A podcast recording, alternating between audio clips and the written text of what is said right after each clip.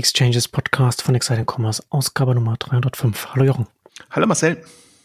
Heute wollen wir uns mit zwei großen deutschen Online-Modehändlern beschäftigen, mit About und Zalando und wie die die nähere Zukunft sehen, auch ein bisschen anknüpfend an unsere State of Retail, State of äh, Online-Handelskrise Ausgabe, weil wir hier zwei äh, Online-Händler, äh, zwei Unternehmen haben, die ja fast unterschiedlicher kann es fast schon gar nicht sein, wie sie auf die nähere Zukunft und, der, und, und die Marktentwicklung, Geschäftsentwicklung bei sich auch schauen. Und äh, das, das bietet sich ganz gut an. Da kann man auch ein bisschen über die, was sich grundsätzlich bei den Unternehmen tut, äh, äh, sprechen und ein bisschen einordnen.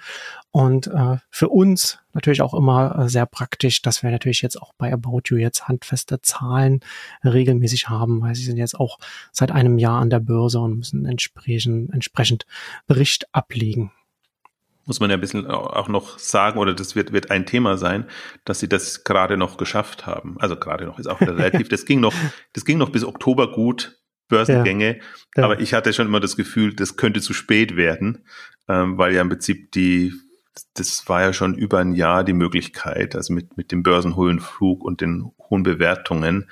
Aber die Frage ist ja auch immer, ob so ein Unternehmen dann bereit ist. Und im Grunde haben sie es noch genau richtig geschafft, richtig gemacht, haben jetzt ähm, über 600 Millionen äh, Euro auf der auf dem Konto quasi noch aus den aus den Einnahmen und können da relativ entspannt äh, dann wirtschaften. Und das ist ja eigentlich der Punkt, um, um den es geht jetzt, äh, speziell auch bei, de, bei den Börsengängen. Wie gut ist die Kapitalausstattung jetzt für diese diese Krisenphasen, äh, die wir haben? Und ähm, wenn man vielleicht mal kurz, möchte nicht zu sehr beim Thema Börse bleiben, aber kurz Bilanz sieht, ist natürlich Debakel, weil danach der Absturz kam. Das heißt, äh, sowohl die, die, und ich finde, About You zum Beispiel ist nicht überbewertet an die Börse gegangen, sondern eigentlich noch eher im, im Rahmen dessen, was damals so an, an Bewertungen war, ähm, abgestürzt. Aber auch Zalando ist seitdem extrem abgestürzt und auch viele ja. andere. Also das liegt, äh, ist einfach momentan E-Commerce ist nicht gefragt an der Börse und ähm, generell hat die Börse. Ja, das ist ja generell. Generell ist die Börse nicht gefragt an der Börse gerade. genau. Oder andersrum muss man immer sagen, alle, die verkaufen, kaufen ja auch. Also alle können halt gerade sehr günstig einsteigen. Wenn sich kein Käufer findet, dann ist auch kein Verkauf möglich. Äh, deswegen die Bewertungen liegen da nieder. Und aber das ist ja auch unser Thema eigentlich. Also es waren jetzt äh, im Grunde drei extrem schwierige Quartale, was die Wachstumsraten angeht. Also im, im absoluten Umsatz ja gar nicht mhm. so, sondern es war ja alles sehr hohes Niveau. Aber die Vergleichswerte im Vergleich zum Vorjahr waren natürlich ähm, extrem niedrig oder ungewohnt niedrig für eine, für eine verwöhnte Branche. Davor war aber das Wachstum einfach so explosiv durch, durch Corona, äh, dass sich das dann irgendwie wieder relativiert. Und wir haben es ja auch gesagt, dass dass ähm, About You rechnet mit einer Verdreifachung seit vor Corona. Zalando jetzt durch die korrigierten äh, Werte so ungefähr bisschen über 60 Prozent, glaube ich, glaube ich, waren es. Ähm, also, und das ist so die, die Relation. Zalando ist auch extrem viel größer noch als ähm, About You von der Einordnung. Ähm, Zalando will sich jetzt so bei 10 Millionen, äh, 10 Milliarden Umsatz halten, haben ihr GMV-Ziel runtergenommen. Ich mache jetzt nur ganz grob die mit den Zahlen, ne, von 17 Milliarden auf, auf 15 Milliarden und im Vergleich dazu ähm, eben About You, die werden jetzt über die ähm, 2 Milliarden ähm, kommen und ähm, ja, das ist so der, der Stand. Gleichzeitig aber natürlich ähm, About You sehr viel stärkeres Wachstumsmoment noch. Also sie haben das jetzt auch nicht korrigiert. Und ähm, Zalando wird halt jetzt mal so ein, wenn ich fies bin, Pausenjahr einlegen. Aber hat trotzdem jetzt auch noch die, die Ambitionen. Also Ziel ist bei, kann man auch noch sagen, haben sie auch veröffentlicht, ähm, Zalando möchte 30 Milliarden GMV bis 2025 haben. Und ähm, About You möchte 5 Milliarden Umsatz bis 2025 haben. Also sieht man schon, im Grunde die Ambitionen sind noch da. Jetzt wird sich dann entscheiden, ob sie da Korrekturen machen, weil sie einfach sagen, das ist im Überschwang der Gefühle quasi aus, äh, aus Corona heraus entstanden. Ähm, wie gesagt, Zala äh, About You hat es jetzt nicht korrigiert und ähm, Zalando kommen die Zahlen erst noch. Die haben jetzt nur erstmal so eine, so eine ähm, Ende des zweiten Quartals eine, eine Kurzmeldung rausgegeben, so Ad-Hoc-Meldung, dass sie eben äh, die Erwartungen runterschrauben und die Börse jetzt nicht so äh, Großes erwarten soll für dieses Jahr. Hm. Vielleicht kannst du da noch was äh, konkreter noch dazu sagen, was Zalando als Argumente für, ja, Pessimismus trifft vielleicht nicht, aber die Zurückhaltung bei, bei Zalando, wie sie das begründet haben, weil natürlich ja, wir haben ja darüber gesprochen, das sind ja die, die Makroumstände sind ja äh, entsprechend, aber ähm, ich finde jetzt hier die Unterschiede, finde ich jetzt schon nämlich schon sehr interessant. Weil natürlich, klar, auf der einen Seite hast du natürlich ein About You, was du ja gerade schon gesagt hast, ist natürlich sehr viel kleiner. Und ich glaube, oder ich könnte mir vorstellen, dass wir jetzt auch sehen werden, dass Online-Händler, die besonders groß sind, sehr viel stärker von so Makroveränderungen auch immer getroffen werden, ne? wo, wo sehr viel schneller dann auch man beim Wachstum dann äh, entsprechend das dann korrigieren muss, während man, wenn man klein ist, da äh, noch ein bisschen flexibler darauf reagieren kann und äh, ja auch bei den, bei den Partnern da auch noch ein bisschen mehr Spielraum hat. Deswegen frage ich mich so ein bisschen, was Zalando da so als konkrete Argumente gebracht hat für ihre Zurückhaltung, wie sie das, wie sie das verkauft haben. Haben Sie schon, natürlich. Also genau die, diese Umstände, also Inflation, ne, Kaufzurückhaltung, ähm, Krieg und ähm, alles auf einmal quasi. Ich finde halt, mhm. was, was so, mich erinnert das einfach so an vor zwei Jahren, als äh, wie Zalando auf die einsetzende Corona-Krise reagiert hat und wie sie jetzt reagieren hat, äh, reagieren. Auch damals war so im Grunde Worst Case Szenario, ja. was alles ja. auf uns zukommt und wir stellen uns auf ein Worst-Case-Szenario ein. Ja. Und das machen wahrscheinlich andere auch, aber sie kommunizieren es nicht so offensiv. Und das ist schon, also ich habe es im, im, Beitrag äh, Paranoia genannt. Eigentlich wollte ich fast schreiben, schon immer panisch, tendenziell bei, bei äh, Zalando. Und ich bin mir so ein bisschen unsicher, was dahinter steckt. Also das eine ist natürlich Vorsicht und dass man sich schon äh, ernsthaft darauf einstellt. Und äh, hm. was mich aber irritiert daran ist, ähm, weil sie auch so ein bisschen argumentiert haben, sie haben jetzt zwei miese Quartale hintereinander oder sagen wir Quartale, wo sie nicht gewachsen sind hintereinander. Das ist hm. immer, immer relativ. Und wenn man sich natürlich nur an den Quartalen orientiert, dann ist man im Ausblick sehr äh, moderat unterwegs. Und, und da, das weiß ich immer nicht, ob, ob ein Zalando wirklich inzwischen so ein Kennzahlen- und BWL-getriebenes Unternehmen ist, dass sie nur diesen kurzen Blick haben, weil im Grunde es so super nachvollziehbar ist, warum die Quartale so ja. mäßig in Anführungszeichen vom Wachstum her gelaufen sind. Hm. Und es ist eigentlich sehr absehbar. Und deswegen bin ich jetzt ja auch gespannt. Das hat man bei bei About You finde ich jetzt sehr gut gesehen. Ähm, ab Mai geht's hoch. Leider endet da auch das Quartal von About You. Deswegen weiß man nicht, ob das ein Ausreißer war oder ob das jetzt ein Trend ist. Hm. Aber das ist so meine Erwartung.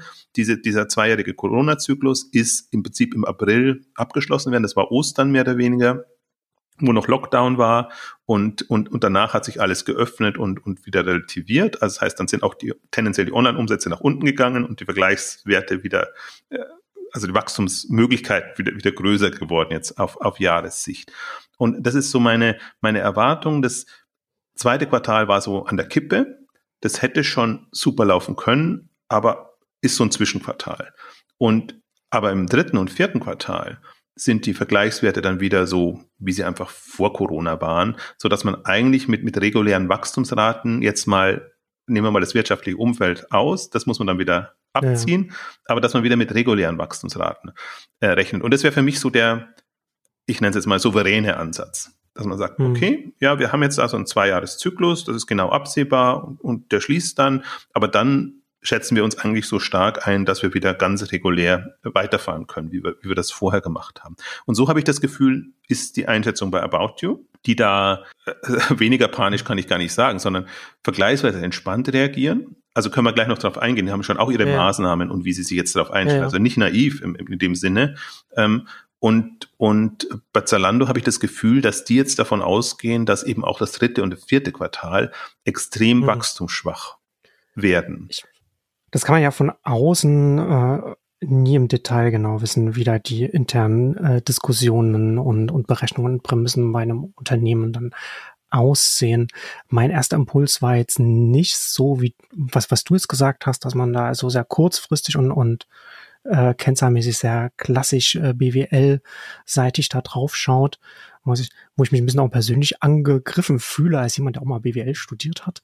Ähm, aber äh, was ich eigentlich äh, worauf ich eigentlich hinaus will, ist, ich habe ein bisschen so einen Eindruck, und das ist aber nur ein Eindruck, ne? Also das heißt nicht, dass man das irgendwie äh, belegen kann, also eher, eher so ein Gefühl, sondern dass das Zalando Management eher ähm, pessimistisch ist nicht das richtige Wort, aber sehr vorsichtig und risikoavers auf auf so äußere Einflüsse reagiert. Also du hast ja auch schon die Reaktion auf Corona angesprochen, wobei wir da man da auch da schon rückblickend kann man ja sagen, okay, das war halt nicht, nicht so negativ, wie man das vielleicht mal am Anfang gedacht hatte, aber es war natürlich Anfang 2020 überhaupt nicht absehbar, wie sich das gesamtgesellschaftlich alles entwickeln würde. War ja eine völlig neue Situation.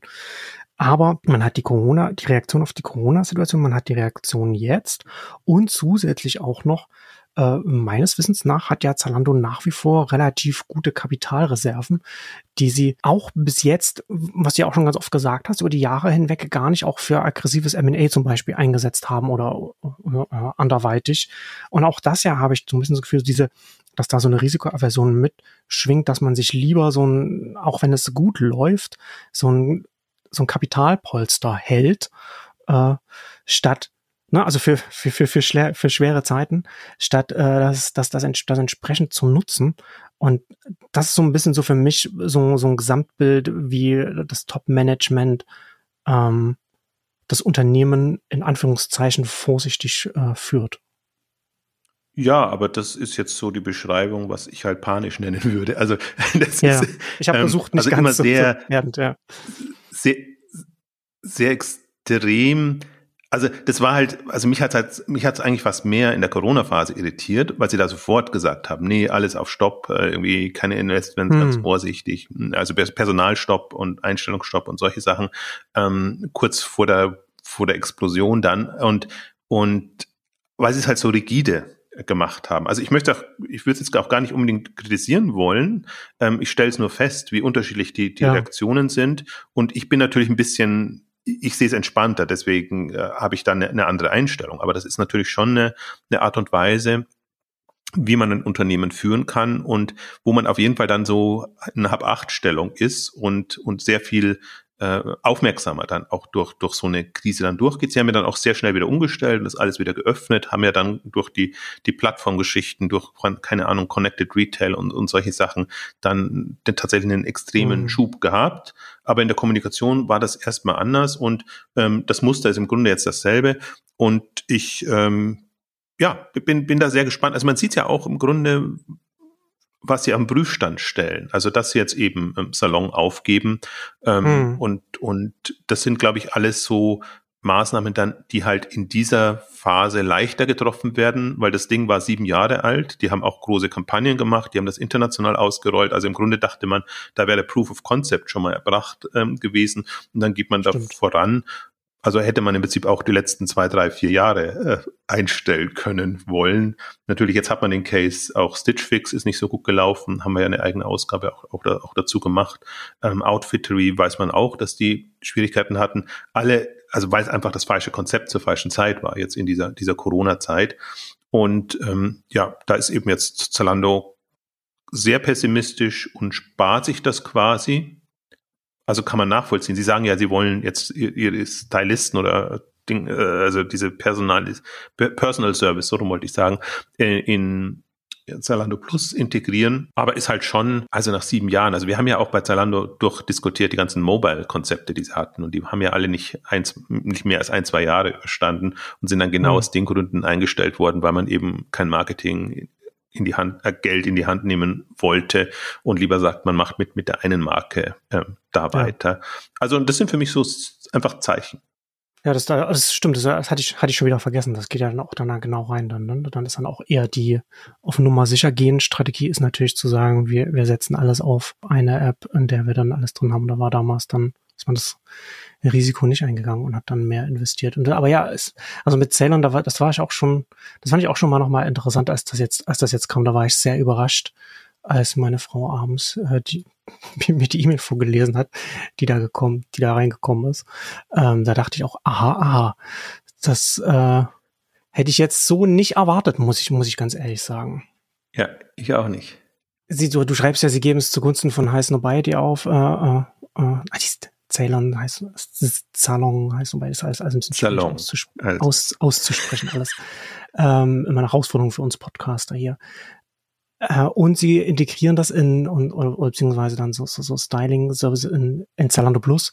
Deswegen hätte man ja zum Beispiel auch nicht dieses ganze Konstrukt und den und die die die Untermarke, die man da aufbaut, das hätte man ja deswegen so nicht aufgeben müssen. Also das ist schon vom Timing her ist das schon alles kann ich nicht so richtig nachvollziehen, weil wie, wie du schon sagst, ne, dass man wenn man natürlich mit einem sehr pessimistischen Verhalten einen Ausblick guckt und dann in, in, die, in dem im Rahmen dessen dann auch so etwas einstellt, was man über so Jahre hinweg aufgebaut hat und international auch vorangetrieben hat, das macht ja, wie du schon sagst, das macht schon einen leicht panischen Eindruck, auch wenn man natürlich nicht von außen alle Details weiß. Ne, ich glaube halt, der Punkt ist oder der Modus, in dem ein Zalando unterwegs ist und ich denke mal auch viele andere, ist Kostendruck, Kostensparen. Wo hat man ja, äh, Möglichkeiten, ja. da wirklich das Ruder rumzureißen? Ähm, weil das ist letztendlich das, also alles steigt an Kosten und nur ein Teil kann man weitergeben. Und wenn man eben weiß, da hat man eine Verlustquelle und eine, die auch größer geworden ist, im Gegensatz hm. zu weniger groß. Äh, das sieht man, ich finde, das sieht man sehr schön an, an den Stitch Fix Zahlen also die, die ja auch, ich glaube, die machen noch gar nicht Verlust unbedingt, aber wo man einfach sieht, da ist ähm, die Luft jetzt erstmal raus gewesen und ich kann mir vorstellen, dass das äh, da bei Zalando noch extremer aussieht und dass mhm. das dann natürlich dann die sind, die ohnehin am Prüfstand stehen, irgendwie jedes Jahr. Und wenn man einfach sparen muss, dann ist das ähm, eine Möglichkeit und vor allen Dingen, weil es ja wirklich, das ist ja schon auch ja, da ist Stadt, äh, Zalando schon strategisch auch umgeschwenkt. Also seit sie eben Anlaufstelle für den Onlinehandel äh, etc., äh, für den Modehandel werden wollen, also diese, diese, ja, äh, ein, eine Markenstrategie fahren ähm, und das auch so präsentieren. Also alle Unterlagen gehen jetzt in die Richtung und ähm, hm. dann passt eben so eine zusätzliche Marke nicht rein. Dagegen spricht jetzt wieder High Snobiety, das sie übernommen haben, was ich mindestens so irritierend fand. Also das, das äh, haben sie alles schön kommuniziert und äh, ich tue mich da mal schwer mit meiner Anti-Haltung, weil alle finden das gut und das passt gut rein und ähm, natürlich heißt Mighty ist irgendwie eine schöne Marke und ähm, steht für bestimmte Dinge. Nur für mich kommt es zur Unzeit. Warum muss ich mir sowas jetzt ähm, ans Bein binden oder oder da reingehen, während eben gar andere Themen da sind. Also ich tue mich da ein bisschen schwer und ich habe es ja auch dann schon als, als Vanity-Übernahme bezeichnet, weil ich halt immer so das Gefühl habe, manchmal gibt es auch so Übernahmen, die macht man aus einem Minderwertigkeitskomplex heraus. Da fühlt man sich irgendwie nicht so cool und, und, und toll jetzt als äh, ja, Modeanbieter für alle. Und dann mhm. braucht man immer noch so ein paar Highlight-Übernahmen. Und das kann sowas sein, das kann jetzt Übernahme im, im, im Premium-Luxusbereich äh, etc. sein. Und äh, das ist für mich immer so der erste Impuls, wenn, wenn ich sowas ähm, höre, weil bisher hat sich Zalando ja immer weit weggetan von Übernahmen. Wir übernehmen nichts, ja. wenn dann Tech-Übernahmen oder so Services und so Geschichten, die reinpassen, aber alles andere nicht. Und dann kommt als erste jetzt größere Übernahme nach Kicks, haben sie auch mal übernommen, ähm, jetzt ein High Nobiety. Also das ist schon auch wieder sehr konträr zu dem, was, was sie üblicherweise kommunizieren. Wie schätzt du denn jetzt grundsätzlich die verschiedenen äh, Themen an, die About You angeht und die Richtung, in die sie jetzt gehen. Sie machen ja jetzt auch ein bisschen, da hast du ja auch darüber geschrieben, mehr, ich, ich will es jetzt nicht Live-Shopping nennen, aber so tägliche Jobs und, und Events, also auch so ein bisschen mehr so auf Zeit kritisch, kritisches Shopping würde ich es vielleicht nennen, also dass, dass das mehr eventbasiert ist oder mehr mit, mit einem, mit einem zeitlichen Fenster, sage ich jetzt mal, gearbeitet wird. Und äh, da sind sie ja sowieso, finde ich, ganz, ganz interessant äh, unterwegs, weil sie auch stark, ich meine, sie sind alle stark mit Influencern unterwegs, aber About You ist da ja auch immer äh, sehr vorne dabei. Wie schätzt du das denn ein, was sie da jetzt machen?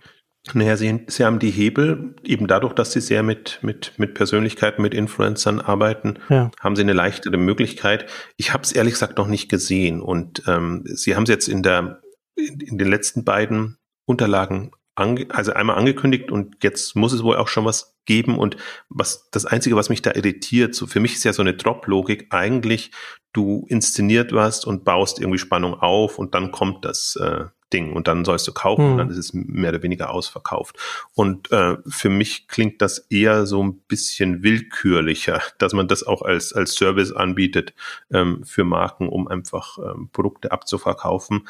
Also das ist was, auf jeden Fall was, was ich ähm, an sich spannend finde, wo ich aber noch kein Bild habe und wo sie auch nicht wirklich jetzt über das, also so Überblickscharts in den Unterlagen ähm, ähm, kommuniziert haben. Also wir hatten ja mal eine, eine Drop-Ausgabe auch gemacht, als Farfetch das angekündigt ja, hat. Stimmt, ja. Und das ist ja nie was geworden. Also da kam ja dann hm. Corona hm. und ähm, also es ist irgendwie verpufft. Das, ich habe nichts mehr dazu gefunden, habe auch gesucht eigentlich und fand das ja immer einen interessanten Ansatz, dass man da einfach ein bisschen mehr Action reinbringt. Und das versuchen ja gerade alle, ob jetzt so Drop-Logiken, ob Live-Shopping, ob ähm, was auch immer, ein bisschen mehr mhm. Interaktion, ein bisschen mehr Inszenierung hinzubekommen.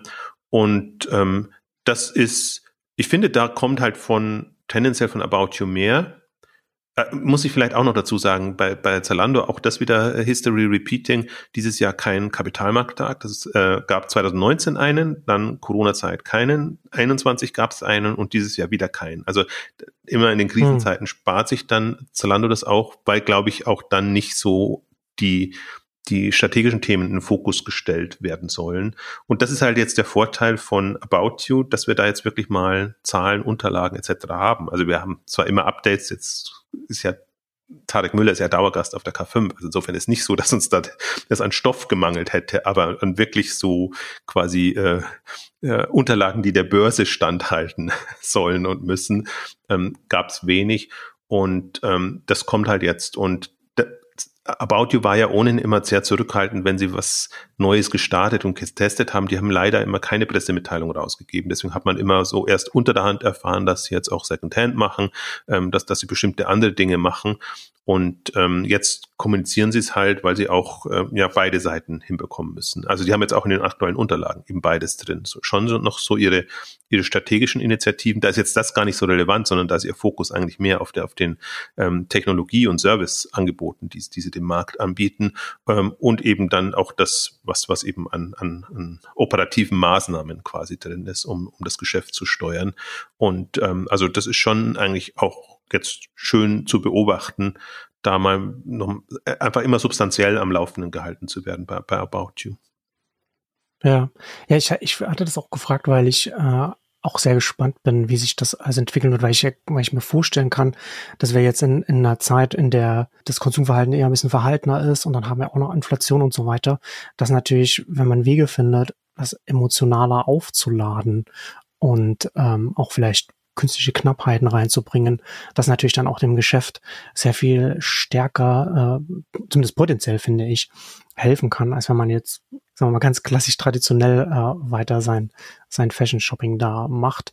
Und da habe ich schon das Gefühl hier, dass da äh, About You da so ein bisschen, also schon besser aufgestellt ist als Zalando, dass er jetzt nicht so wirklich Event getrieben oder, oder so. Also werden sie auch sagen, dass sie da so emotionale Ansprache haben, aber da habe ich das Gefühl, dass sie schon sehr viel klassischer äh, unterwegs sind und natürlich dann als Plattform auch einfach gucken müssen, dass sie eher traditioneller die Dinge alle abdecken. Naja, ich glaube, dass About You und Zalando sehr unterschiedliche Wege gerade einschlagen. Und Zalando hat ja den enormen Fokus gerade auf Zuplus, äh, auf Zuplus, sag ich, auf Zalando Plus, auf, auf ihr Kundenbindungsprogramm. Ja. Freudscher Versprecher. Und da kommunizieren sie extrem. Ich habe mir jetzt auch nochmal die, die Roadshow-Unterlagen, das sind die jüngsten Unterlagen, angeguckt. Ähm, also wie viele Millionen sie quasi jetzt an schon im, im Zalando Plus ähm, Programm haben und ähm, das versuchen sie ja über unterschiedlichste Services und Themen jetzt aufzuwerten, was gar nicht so einfach ist im, im Vergleich zu, ähm, zu ähm, Amazon, hm. ähm, weil sie ja ohnehin immer kostenlos versandt, versandt haben. Also genau. ich glaube, das ist so ein bisschen eine unterschiedliche Ausrichtung und Zalando kann das jetzt auch machen. Also wir haben ja auch der letzten Ausgabe betont, äh, 10 Milliarden Player hast du andere Chancen, als wenn du da noch als Milliardenplayer ist ja auch schon groß, aber dann ist erstmal so Plattform das Thema und irgendwann bist du groß genug, sodass du einfach auch über Kundenbindung und eigentlich das, was du da noch an Services reinbringst, vorankommen kannst. Ja, ich würde auch sagen, actionseitig ist jetzt ähm, Zalando aus meiner Sicht jetzt nicht so so, so das, das Vorzeigebeispiel. Aber in den anderen Bereichen schon interessant. Und vielleicht lass uns doch schon nochmal auf, auf die Punkte rüberkommen. Was sind denn jetzt für Maßnahmen, die die Unternehmen ergreifen, damit sie durch die, durch die Krise ähm, kommen? Ähm, weil ich habe mich ja immer gefragt, oder das wäre mein erste, erster Punkt gewesen. Wer gibt die Kosten als erster weiter? Also wer verlangt zum Beispiel hm. Versandgebühren? Das wäre so meine, wenn ich Presse wäre oder aktiv fragen würde, wäre das meine erste Frage gewesen an, an Zalando, an Amazon etc. Äh, wie haltet ihr es jetzt mit steigenden Energiekosten und mit den ganzen Punkten? Es gibt ja gute Argumente, dass man sagen könnte, jetzt führt man eine, Versandgebühr ein, dann, dann wird das weitergegeben und dann ist das alles offen gemacht. Und äh, das Interessante ist, jetzt in den Unterlagen kam es und teilweise Tarek hat auch in jetzt bei Doppelgängern oder in anderen ähm, Kontexten darüber gesprochen, ähm, die steigenden Kosten. Zalando gibt in dieser Roadshow-Präsentation an zehn Prozent höhere Logistikkosten jetzt. Ähm, das war noch in der frühen Phase, also im, im ersten Quartal. Ähm, damit haben sie jetzt Mindestbestell, wie sagt man, äh, Warenkörbe eingeführt, ab ja. denen man erst ähm, kostenlos beliefert wird. Also das ist die große Maßnahme. Das haben sie jetzt für mehrere Länder gemacht und das haben sie ja auch immer wieder kommuniziert. Also das ist so ein Hebel und ich glaube, das ist offenbar auch einer, den jetzt die meisten gehen wollen. Also dass sie es direkt nicht weitergeben. Und Tarek hat so die Argumentation gebracht, dass sie sagt, nee, im Grunde können wir dann bei den Preisen schon so hoch gehen, dass sich das wieder ausgleicht. Also dann, dann eher bei, bei, beim Preispunkt ähm, das, äh, das einfließen lassen.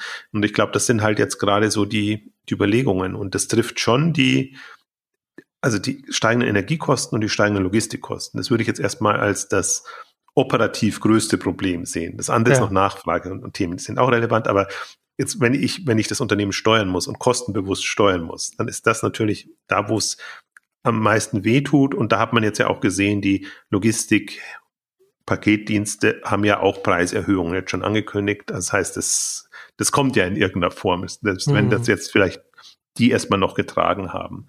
Und aber ist für mich interessant zu verfolgen, weil Mode wäre eigentlich für mich so der, äh, der, der Bereich oder die Branche gewesen, wo ich gedacht hätte, das könnte man jetzt machen.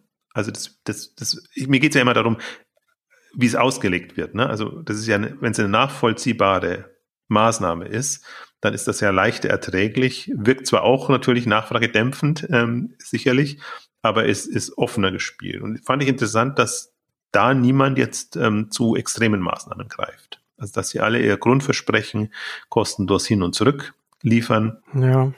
Ja. belassen ist ja dann, ist ja dann so ein klassische Spieltheorie, ne? Also da wird der, der Erste, der dann sagt, okay, der dem Kunden jetzt sagt, für den Versand, äh, das kostet jetzt bei mir, dann wird der ja bei den Kunden auch entsprechend so wahrgenommen, egal ob das, egal wer es ist, dann guck mal, geht man dann, geht man dann vielleicht zu den, oder da ist halt dann die, die Überlegung dann, okay, gehen, gehen die Kundinnen dann scharenweise zu denen, die das dann anderweitig, also dann auf die Produkte rauflegen oder, oder wie auch immer das dann machen. Ja, aber das wäre ja so ein Signal gewesen von den Großen auch an die anderen. Ihr könnt jetzt auch. Also ich hätte dann, würde dann schon erwarten, dass die anderen da mitziehen, sondern dass es halt, also Absprache in dem Sinn soll es ja nicht geben, ähm, aber dass es einfach ein Signal ist, nee, wir, wir stehen jetzt die Krise so durch, also kostenseitig, indem wir das eben auch, auch weitergeben. Also war für mich so eine Hypothese, wo ich, wo ich ganz am Anfang gedacht habe, ähm, wie, wie werden sie jetzt das spielen? Und ähm, also ich, da hätte ich eher den Effekt äh, erwartet eigentlich, dass die anderen danach ziehen können. Und sind, so sind jetzt aber alle weiter unter Druck, dass hm. sie im Prinzip diese Kosten auffangen müssen und entsprechende Maßnahmen definieren müssen. Also es ist halt ein bisschen eine, eine größere Herausforderung, aber das, das steht momentan allen ins Haus. Und da ist Mode ja noch vergleichsweise gut da. Also die haben das, den Nachteil, dass sie eben die, die Retouren noch haben. Aber wenn man jetzt an Möbel oder an andere denkt, die einfach da höhere Kosten ähm, letztendlich haben in, in, dem Bereich, also das ist schon, äh, schon ein kritischer Faktor. Also auch, ja, und About You hat auch so seine Maßnahmen aufgeführt. Ähm, also die Interessanteste finde ich dann auch, weil About hat seine Ziele gleichgelassen, hat aber trotzdem gesagt, nee, wir müssen bei der Kundengewinnung oder generell auf Profitabilität achten. Hm. Ähm, das heißt, wir würden jetzt Kunden nicht mehr mit ich sage jetzt mal Discounts, haben sie jetzt so nicht aufgeführt, ähm, reinholen, wo wir wissen, die sind halt erst nach der vierten, fünften Bestellung profitabel, sondern tendenziell wollen wir Kunden, die früher profitabel sind. Okay. Und also was mir am Denkansatz schon wieder gefallen hat, das hat auch äh, Tarek auf der K5 so gesagt, weil es, kundenbezogen war. Also nicht, wir streichen jetzt unser Marketingbudget zusammen ja. und haben einfach nicht mehr so viel übrig, sondern bewusst, wir, wir gucken einfach, wen wollen wir da haben. Was ist unser Ziel beim Kundenkontakt? Ja. Ja, und ich kann mir halt auch vorstellen, dass, wenn man das mal weiterdenkt, ist man halt sehr schnell dabei. Nee, dann, dann nehmen wir halt die, die wir schon haben und gucken eher, dass wir die Stammkunden mhm. aktivieren mhm. und, und, da was machen, als jetzt äh, partout irgendwo überall uns Neukunden äh, zu, zu generieren. Also das ist, ja, es ist, ist ein, wie soll ich jetzt, das klingt jetzt so, wenn ich sage, es ist ein interessanter Gedanke, es, es klingt so, als ob das nicht naheliegender wäre, ähm, aber das ist eine, ist einfach ein Hebel, mit dem jetzt gespielt werden kann und ähm, Tarek hat es auf der K5 ja so formuliert, dass sie sagen, dass sie bewusst Marktanteile einfach äh, aufgeben oder jetzt nicht erobern, ähm, um eben kostend äh, ja. günstiger durch, durch diese Phase durchzukommen. Hm. Ja, interessant, dass man das, das ist natürlich auf jeden Fall kann man sagen, dass das ein fokussierter Ansatz ist, dass man sich das äh, überlegt hat vom Ziel her, was man dann so machen will. Ähm, ich frage mich halt auch bei diesen, vielleicht kannst du da auch noch was dazu sagen. Du hast jetzt auf der einen Seite hast du ja, hast du ja das Operative angesprochen, ne, was wir auf, beide achten müssen, auf alle achten müssen, ne? Das heißt Energiekosten, Lieferkosten und so weiter. Äh, wie bringt, wo bringt man das unter? Und das ist natürlich operativ bringt das einen Druck rein. Äh, wir hatten am Anfang auch ein bisschen Spaß, habe ja auch schon äh, angesprochen, ne? die, die Aktienkurse an der, an der Börse ist nicht mal die Börse äh, nachgefragt. Sowohl About You als auch Zalando haben ja jetzt beide sehr, sehr starken fallenden Aktienkurs gehabt. Wie sehr spielt das bei denen eine Rolle in Überlegungen? Ne? Also, wo du halt auch sagst, okay, wir müssen jetzt weiter Kosten äh, zurückfahren, um entsprechend dann im nächsten Quartal hoffentlich bessere Zahlen für Wall Street zu haben oder wie auch immer. Hast du das Gefühl, dass das, dass das auch mit reinspielt, dass man sich überlegt, okay, welche Maßnahmen können uns bei unserer Bewertung an der Börse helfen? Ja, ich glaube immer. Also man versucht immer das Außenbild dann so darzustellen, dass man halt jetzt nicht irgendwie als Sanierungs- oder Restrukturierungsfall. Also, also das war falsch, das war falsch formuliert. Natürlich muss das mit, mit, mit reinspielen. Meine Frage ist eher, auf welcher Stufe das als Priorität äh, liegt.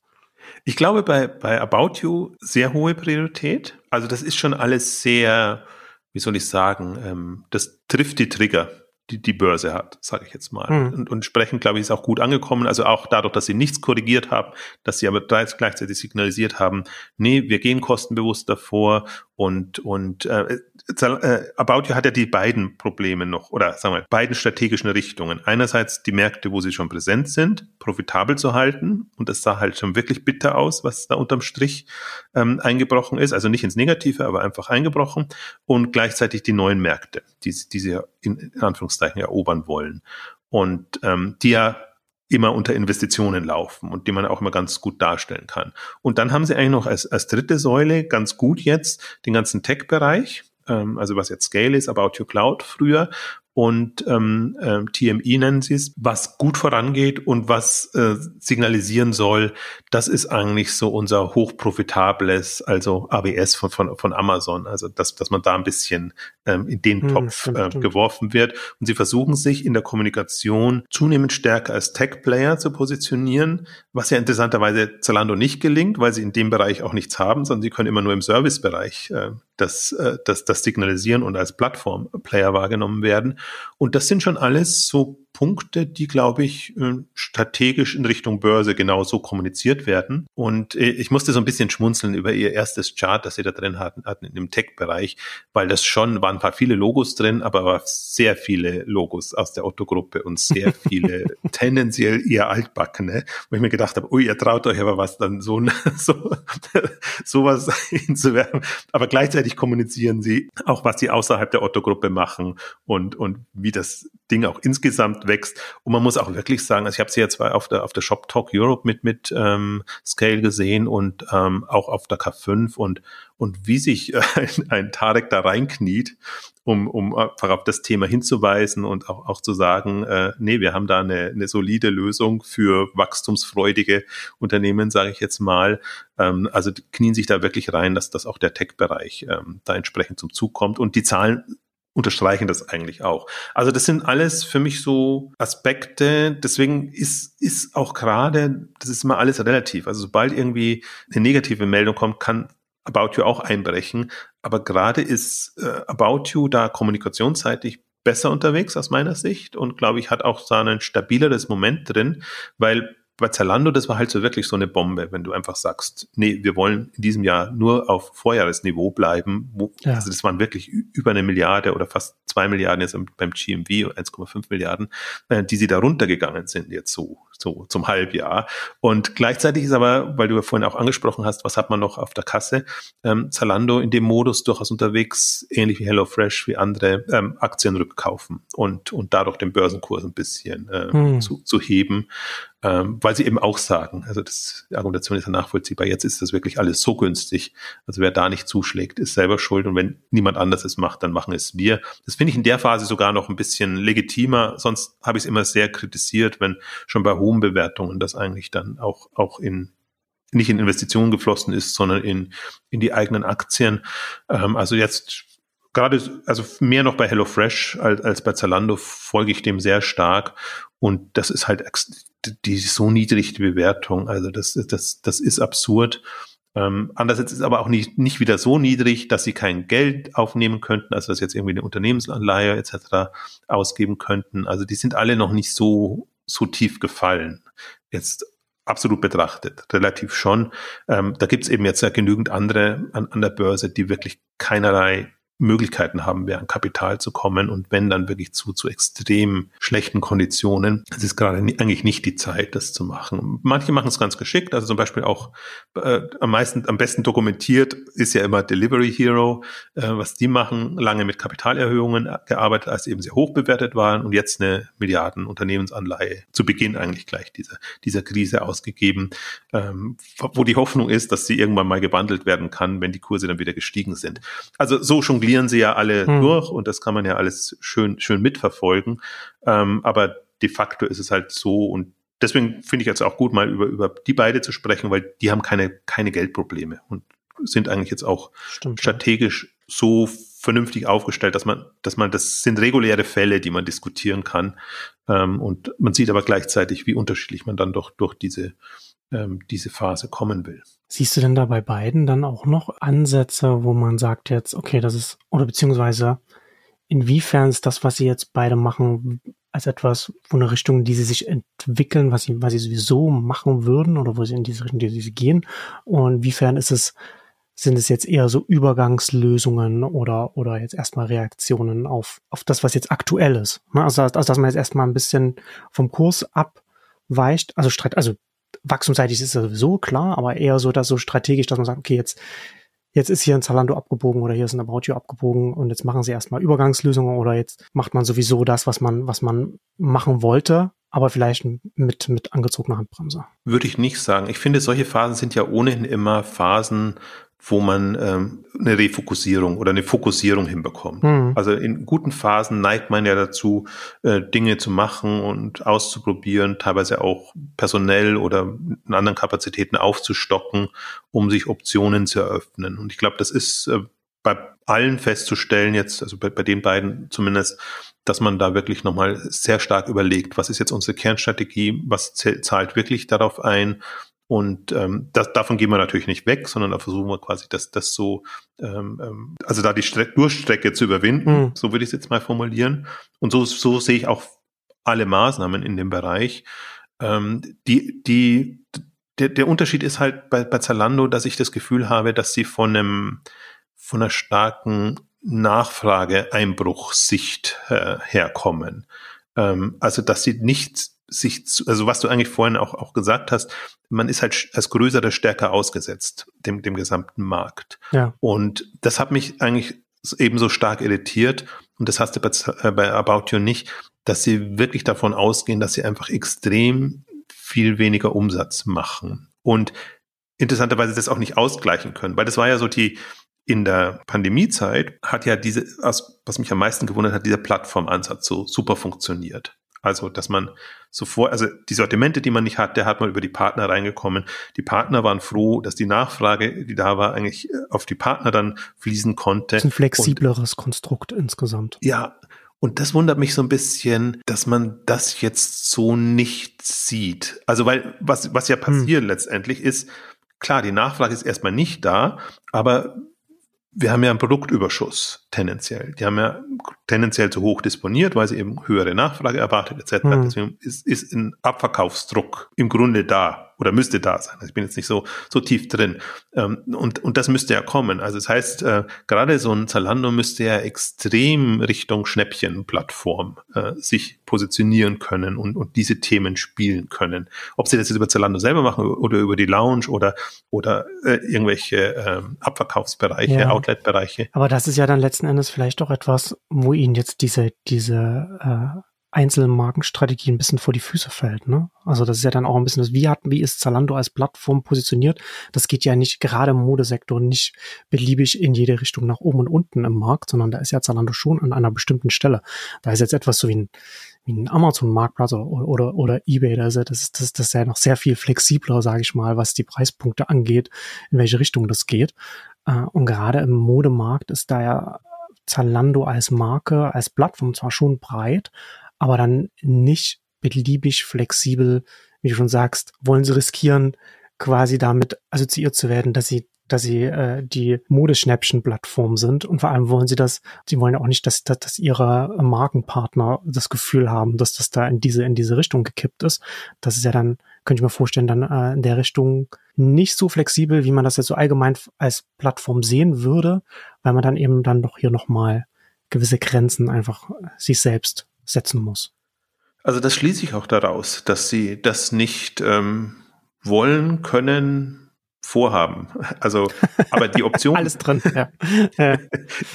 also die, aber, aber die Option wäre ja da aus meiner Sicht. Also die ja, die Option wäre ja da, wenn sie nicht nur eine Marke hätten. Ne? Also wenn sie jetzt zum Beispiel ja. irgendwas hätten, mit, mit, dem sie dann ein anderes Beiboot neben dem Zalando Mutterschiff, dass sie das dann spielen können als einen, als einen weiteren Absatzkanal. Ja, die haben die Lounge schon und ich glaube ja. auch, das wird jetzt, können wir mal abwarten dann, was, was in drei, vier, fünf Quartalen dann aus der Lounge geworden ist. Weil das ist ja auch was, was einem jetzt wieder ins Denken bringt, ne? Hm. Genau das. Bräuchte man nicht was? Ist die Lounge geeignet? Im Grunde ist die Lounge nicht geeignet. Im Grunde haben sie aber beschlossen, auch aus der Lounge eine Plattform zu machen, jetzt schon vor ein paar Jahren. Also sprich Partner nur anbinden und, und einfach eine Möglichkeit ähm, geben, das, das zu nutzen. Ähm, also das war nur jetzt im Grunde nicht notwendig und, und die, die Logik auch gerade bei, bei Zalando war eine andere, dass sie eigentlich eher immer, immer über ihre Outlet-Stores versucht haben, das, was eben gar nicht mehr an den Mann, an die Frau zu bringen, ist, äh, irgendwie da unterzubringen. Aber das ist wirklich so Rest, Rest, Restposten im plus Mix. Also natürlich muss es irgendwie auch noch attraktiv sein, sonst, sonst funktioniert das Ganze nicht. Und, und jetzt ist es ja skalieren ja dann auch nicht in der Größenordnung. Nein, überhaupt nicht. Nee, eben das meine ich, aber das hat das, die bisherige Logik gepasst und, ja. und hat irgendwie Sinn gemacht.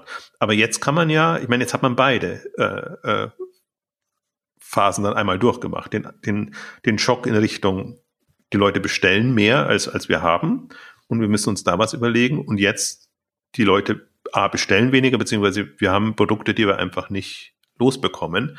Und im Grunde sind das ja die beiden Geschichten, die uns immer wieder blühen werden in, in, in dem Markt auf und ab. Und ja, da bin ich gespannt. Aber auch da würde ich jetzt sagen, gerade ist die richtige Phase dafür. Und Zalando ist groß genug, um sich da jetzt Gedanken zu machen. Mhm. Und Zalando ist nochmal der größte Modeplayer. Ähm, mhm den wir haben. Also Trendyol könnte man noch ein bisschen mit reinnehmen, aber das ist noch, das ist jetzt ein anderes Konzept. Ähm, da ist halt spannend, wenn man jetzt mal sieht, was so ein, ähm, also interessanterweise Amazon hat es ja auch nicht, aber die Alibabas und so, die anderen Riesen in den anderen Märkten, die haben ja durchaus schon versucht, äh, so, so beide Aspekte abzudecken. Und vielleicht ist das ein Weg, der jetzt kommt. Also bin ich, bin ich sehr gespannt. Bis jetzt war Abverkauf immer Abverkauf, was man halt nicht losbringt. Aber im Prinzip muss man jetzt, kann man es bisschen, so wie du es schön, äh, du hast es eigentlich jetzt schön beschrieben, so quasi, was der Markt eben gerade braucht. Ne? Also ist, ist man jetzt gerade in so einem Hype-Nachfragemarkt und stationär ist geschlossen, es wird so nicht mehr kommen, aber stationär wird einfach abnehmen. Hm. Ähm, und dann hat man regulär, kann man da schön spielen und ähm, parallel das andere. Ja, das ist halt das Interessante. Ich finde das ja auch diese Zyklen zu beobachten und einfach zu sehen, wir haben ja die Wellen gehabt, wir haben ja eine 2008-9 Welle, ähm, als eben die ganze Finanzkrise war, da kamen ja die ganzen Shoppingclubs hoch und, und die ganzen Konzepte auch in dem Bereich. Die haben halt dann nicht mehr funktioniert, als man dann wieder besser disponieren konnte und, und im Prinzip der Warenüberhang mhm. gar nicht mehr so da war. Aber dass man, dass das die unterschiedlichen Spielarten sind, die man hat ähm, im Markt, glaube ich, das ist, äh, ist nachvollziehbar. Hm. Und ich finde es auch wirklich, also auch About You hatte dasselbe Problem. Wie, wie sehr stark, äh, wie stark kann man äh, Discount spielen als reguläre Marke? Äh, also du hast das auch richtig Argument. Die Marken sind es, die das nicht gerne sehen. Also selbst wenn die um den Markt natürlich wissen und die ja, ich, das ist ein zu großer Spagat, aber ich bin, ich komme ja immer wieder auf dasselbe Thema zurück. Diese eine Anlaufstelle-Strategie, ich halte von der relativ wenig. Die ja. ist, ich gehe eher davon aus, Online-Händler müssen oder Online-Plattformen sehr allgemein müssen unterschiedliche Rollen, unterschiedliche Funktionen erfüllen.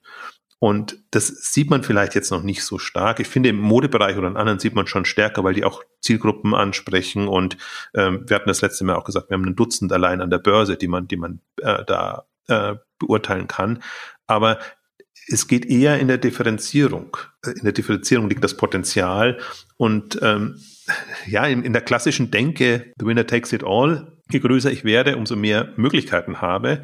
Ja, aber das übersieht halt, dass die Bedürfnisse unterschiedlich sind, dass die Hebel ganz andere sind, die man dann hat oder nicht hat. Also deswegen, ich hoffe mal, dass, dass das eine Erkenntnis sein kann jetzt in diesem, ja. dieser Doppelkrise hintereinander, ja. dass man da ein bisschen sensibilisiert ist. Dass man sich da so einschränkt, ne? Dass man da so die Flexibilität verliert. Ja. Weil es natürlich kurzfristig, ich, also ich kann das ja schon nachvollziehen, ne? du, sehr, du, du setzt all deine Kraft auf eine Brechstange und die ist möglichst groß, mit der du das dann alles, alles raushebst. Und es ist natürlich sehr viel einfacher, einfach eine App, eine Seite, wie auch immer, eine Präsenz als Plattform zu pushen. Und dann hast, wenn du die Leute drin hast, dann versuchst du die dann dahin zu navigieren, zu da, wo sie, was sie brauchen, was sie wollen. Aber das ist, also ich, ich glaube auch, dass das es ist markenseitig äh, äh Probleme von der Ansprache her eine Herausforderung von den von den Partnern, was wir jetzt gerade jetzt ja auch angesprochen haben, kann das ja auch äh, ein Problem sein. Das ist nicht nur nicht nur im Modesektor, es kann auch in anderen Sektoren. Ist das ist das auch so, dass dass du nicht beliebig dass du nicht den ganzen Markt abdecken kannst und dann beliebig alle von oben und unten dann da nebeneinander, friedlich nebeneinander existieren wollen. Und da sieht man das, da sieht man das hier schon, dass, dass da wahrscheinlich da, gerade wie du schon sagst, ne, in, den, in, in diesen zwei sehr unterschiedlichen Krisenmodi, in die, die, die wir jetzt von dem einen zum nächsten so reingerutscht sind, dass da mehr Flexibilität einfach gebraucht wird. Gerade wenn man in so eine Größenordnung kommt, wo, wo, wo ein Zalando aktiv ist, wo da schon mehr gehen könnte. Aber das, das könnte auch Confirmation Bias sein von unseren Seiten, weil also, also zumindest ich war ja, war ja schon immer so der, der, der Ansicht, dass da dass sie da einen Fehler damals gemacht haben und dass sie da nicht so nicht mehr geguckt haben, was kann man parallel noch noch betreiben, was ganz anders auch von seinen inneren inneren Dynamiken dann auch äh, agiert und entsprechend den Kunden gegenüber anders ist.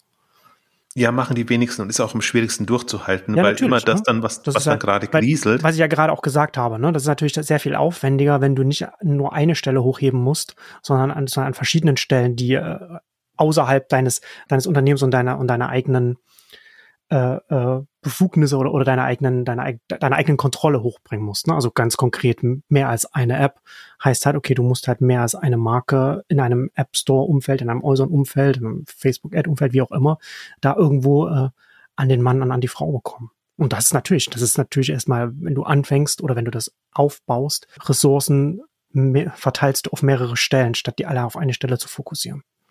Ja, du wirst auch nie äh, die, die Upside nicht so bekommen, wenn du auf mehreren Hochzeiten tanzt, wie wenn du es, wenn du es eben fokussiert bist. Aber gleichzeitig bist du halt in der Gefahr, dass du auch, auch wirklich äh, der Krise voll ausgesetzt wirst, äh, bist, wenn du, wenn du eben nicht breiter aufgestellt bist. Also deswegen, ich finde, dass du schüttelst den Kopf, wobei naja, ich dachte, das ist ja schon eine Frage, wie man, wie man es, ja, jein, aber das ist ja schon ein, ist ja schon ein Portfolio-Thema, ne? Also das ist ja schon einfach eine, ja. eine Frage und, und eine Frage von Diversifizierung und äh, aber das meine ich. Also das, je, je diverser, desto desto ähm, irgendwann, irgendwo geht immer irgendwas schief. Also wirst du immer so Problemfälle drin haben. Es wird nie alles gleich klappen, aber im, im Mix passt das dann ähm, eben wieder viel besser, ist jetzt so meine Ansicht. Also das ist aber bei allen, das kann man auch bei, bei Amazon kritisieren und, und bei ja. allen, die, die einfach, einfach nicht schaffen, weitere Marken und selbst zugekaufte Marken dann so beizubehalten, dass, dass sie eine ähnliche Priorität ähm,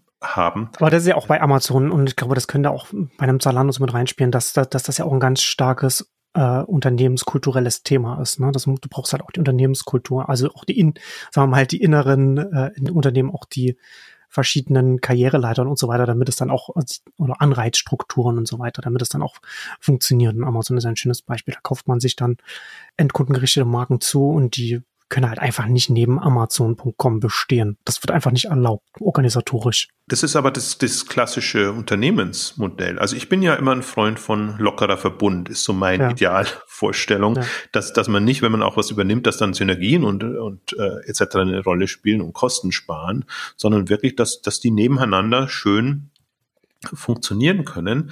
Ähm, also das, das äh, wäre wär mein Ideal. Im Grunde müsste man da fast sagen, das ist ja die die alte Otto-Logik-Beispiel, wo man sagt, relativ autarke ähm, Katalogversender waren es jetzt zu der Zeit noch ähm, da, da, da zu haben und, und äh, so läuft das dann auch. Also das muss man natürlich dann trotzdem noch in eine neue Zeit bekommen. Aber das ist schon meine Logik. Ich möchte vielleicht noch einen, einen Punkt noch reinbringen, weil den hatte ich jetzt auf der K5 nicht so hochhängen wollen. Ähm, dieses ganze Thema Plattform, was, was jetzt auch angeklungen ist. Momentan ist ja eigentlich Plattformdenke immer oder so habe ich dann verargumentiert, je größer du bist, umso mehr Möglichkeiten hast du, Plattform zu werden. Und deswegen ab einer Milliarde Umsatz ist für mich eigentlich ab 500, ab einer Milliarde, es gibt eigentlich kaum jemanden, der nicht in Richtung Plattform denkt. Außer zu Plus. Und dann,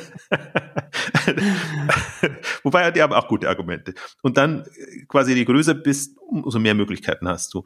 Ähm, was ich nicht kommunizieren wollte, was aber für mich eigentlich das Thema ist, das Internet ist die Plattform. Und aus Kundensicht ist das der Zugang. Und da kann sich eigentlich niemand anmaßen, dass ich jetzt die Hauptanlaufstelle bin für das und das Thema, weil das sieht man ja. Also wir haben jetzt nicht, wir haben jetzt bewusst ja die zwei rausgenommen, aber Shein, ich, ich spreche jetzt auch Shein aus, nicht mehr Shine, ähm, äh, als, als Billiganbieter und, und äh, Möglichkeit dann eben günstig Schnäppchen zu bekommen. Das ist ja trotzdem da und das kann man verwünschen und als ganz verwerflich empfinden, aber aus Kundensicht, wenn man einfach kein Budget hat, dann ist das aus einer Internetplattform-Sicht quasi die Anlaufstelle jetzt in diesen Phasen. Und deswegen bin ich so teilweise auch allergisch gegen das Plattformthema, weil es jeder sich so anmaßt. Ich aber glaube, es muss weiterhin um die Vernetzung gehen. Und das finde ich eigentlich das Interessante. Das hat man, finde ich, jetzt auch gesehen, äh, gerade bei, bei dem Zalando und auch in Amazon, dass es eben diese, diese Mehrfachvernetzung eigentlich ist. Ich bin einerseits Plattform, kann aber auch, habe aber auch die Möglichkeit, bei anderen Plattformen Produkte Sortimente etc. anzubinden. Und dass es wirklich so, ein, so, so eine Netzwerkstruktur wird. Und ich glaube, und das ist mir so ein bisschen auch klar geworden in Vorbereitung, ähm, dass das die Kompetenzen sind, die man aufbaut. Und die werden gerade aus unterschiedlichen Richtungen aufgebaut. Also die, ich werde Marktplatz-Player-Kompetenz eher bei den Herstellern ähm, und die, ich werde Plattform-Player eher bei den, bei den ähm, Händlern. Aber im Grunde ist es ein großes Spektrum an Kompetenzen, die du da hast. Und wenn du das gut spielen kannst, bist du im Grunde für jede Situation gerüstet, weil du dann weißt, wie wirkt sich das, also erstmal, was kann ich tun und wie wirkt sich das dann auch aus auf meine Kennzahlen? Also wie, wie bekomme ich dann meine Margen mhm. und und, und alles noch, noch im Griff. Und das ist, deswegen ist das auch weiterhin meine, meine Vision. Und ähm, ich, mich freut es natürlich zu sehen, dass wir jetzt große Player haben und die werden immer größer und, und das, das gibt sich, weil erst dadurch wird viel möglich. Gleichzeitig äh, irritiert mich das aber auch, weil ich mir denke, das ist so die klassische klassische, äh, ja. Äh, das ist, halt, ist ja das klassische äh, weitergedacht, was vorher war. Ne? Ich bin als Händler, ich mache mein, ich habe mein Sortiment und man muss nur zu mir kommen und da habe ich alles. Und jetzt als nächstes, okay, jetzt bin ich so groß, jetzt bin ich Plattform und da kommen alle und verkaufen auf mir und dann habe ich alles und dann und dann bin ich die einzige Anlaufstelle für meine für meine Kundinnen, weil eben alle alle Partner dann über mich verkaufen. Ähm, und tatsächlich ist es auch etwas, also gerade im, im Tech-Sektor ist es ist ja noch viel extremer. Ne? Also hast du sehr viel stärker die die Vernetzungen der, der Plattform untereinander, gerade so ein Big Tech-Thema, wenn dann ein, ein, Apple TV dann auf einem Fire TV äh, stattfindet, geguckt werden und umgedreht werden und, und, und Prime Video auf dem Apple TV ist und so weiter. Oder wie Facebook äh, da äh, sich so, so, so agiert. Und das sind so, so auch so Themen, mit denen ich mich zunehmend stärker auch beschäftige, diese Interplattform-Beziehungen, ne, so internationale Interplattform-Beziehungen, so, so diese, weil natürlich dann auch entsprechende Dependenzen in verschiedene Richtungen entstehen, weil der eine im Umfeld des anderen stattfindet und was bedeutet das und wie, wie entwickeln sich auch die Machtverhältnisse und so weiter. Aber ich finde es das interessant, dass wir zum einen da jetzt das hier noch angesprochen haben und äh, auch jetzt auch so ein bisschen so einen Ausblick hatten, jetzt also quasi, dass vielleicht auch dieses ganze emotionalere und, und, und Live-Shopping und so weiter, dass das jetzt vielleicht in dieser Krise auch wieder so ein bisschen stärker, zumindest in, in, einem, in einem Kontext wie, wie Mode, wo das, wo Sinn ergibt, vielleicht wieder, wieder, wieder äh, stärker bei manchen in den Vordergrund kommt.